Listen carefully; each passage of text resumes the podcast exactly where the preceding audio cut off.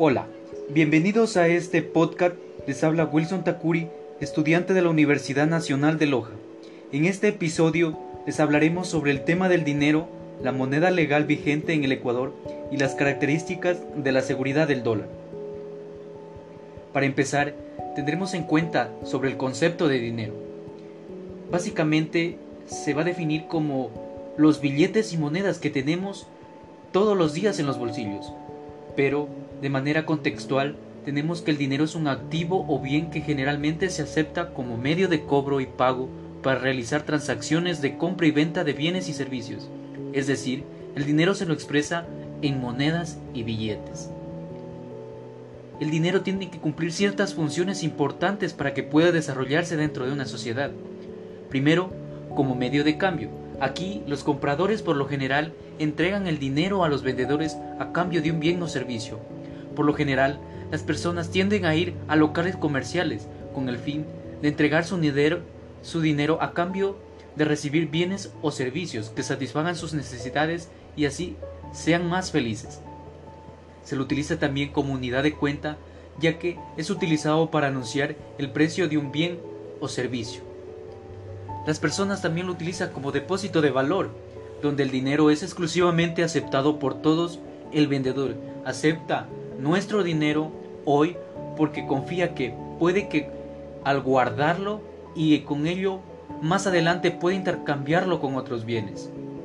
También cabe destacar que el dinero es de suma importancia para todas aquellas personas que realizan actividad comercial y dependen de ese ingreso económico para que puedan subsistir en la sociedad.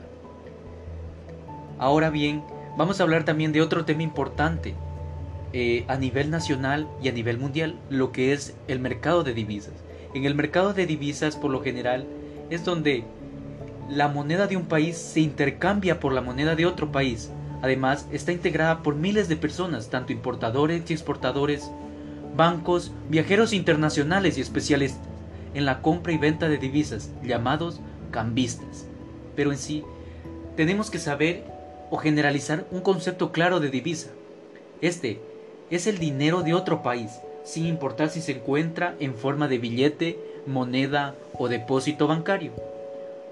Un ejemplo claro es, por ejemplo, nosotros establecemos una fecha donde al principio con un dólar comprábamos 0.84 euros o también 3.69 soles, que son los precios actuales de esa moneda.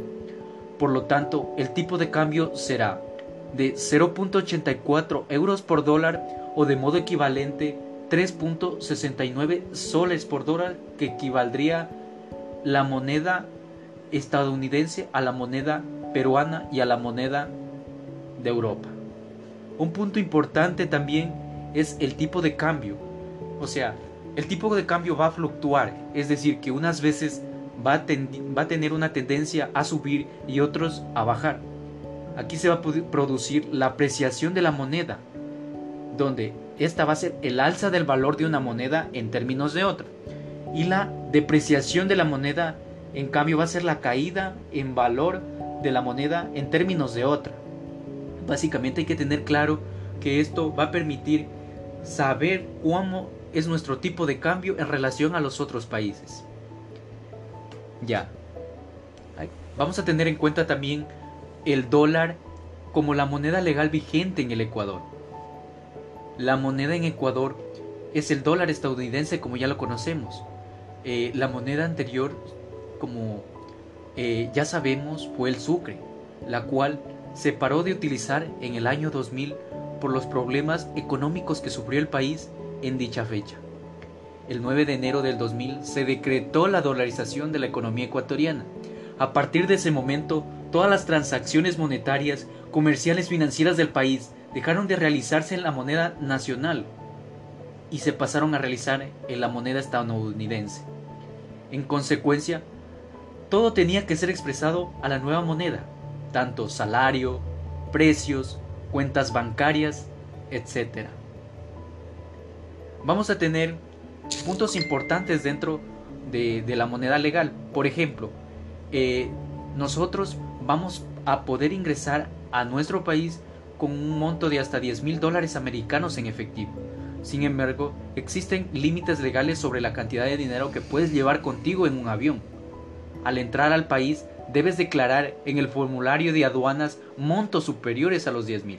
Cabe destacar que tenemos que tener en cuenta para informar o dar a conocer a las personas que no residen en nuestro país. También podemos mencionar que el Ecuador no imprime su propio papel moneda. ¿Cuál es este papel moneda que circula en nuestro país? De 1, 5, 10, 20 y 100 dólares. Asimismo también podemos mencionar que como no imprime papel moneda, sí lo hace en cuanto a las monedas. Las monedas circulan en denominaciones de 1, 5, 10, 25 y 50 centavos las cuales coinciden con los tamaños y valor con sus respectivos equivalentes estadounidenses. Y finalmente vamos a dar a conocer algunas características de la seguridad del dólar, donde los billetes tienen medidas de seguridad. Hay que conocerlas para evitar el disgusto que se siente al recibir un billete falso. Para verificar la autenticidad de un billete, no hay que, hay que tener en cuenta mucho lo que es la impresión del relieve, el cual, al tocar el traje del personaje y el contorno negro del billete, sentirá el alto relieve de la impresión. Hay que tomar mucho en cuenta al momento de recibir billetes de las denominaciones ya nombradas anteriormente. También vamos a tomar en cuenta el papel, ya que el papel son los billetes que están elaborados con papel tanto de algodón y lino. Vamos a mencionar un, un pequeño, una pequeña importancia de todo esto que los billetes contienen fibrillas incrustadas de color rojo azul, el 25% de lino y el 75% de algodón.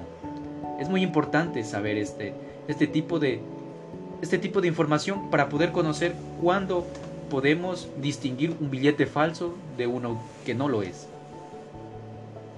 Y finalmente tenemos el hilo de seguridad, el cual al poner el billete contra luz se verá un hilo de seguridad o banda plástica incrustada en el papel colocado de forma vertical que nos permitirá distinguir si es que se encuentra, verificar su autenticidad. Y hay que tomar en cuenta algunas, eh, algunos consejos para el buen trato de billetes. Como comúnmente se puede encontrar en nuestra sociedad billetes, eh, no hay que estrujarlos, no hay que sellarlos, no hay que exponerlos a la calor, no hay que escribir ni mancharlos, no hay que aplicar cintas adhesivas. Si su billete está roto, también tiene valor, pero hay que saber distinguir cuándo tratarlos, cómo hacer que estos tengan su valor original y así tener el bien económico que para toda la sociedad necesita para poder realizar actividad económica. Bueno, eh, les agradezco a todas las personas que están escuchando este podcast. Espero que les haya servido de mucho este episodio eh, y espero que tengan un buen día. Muchas gracias a todos.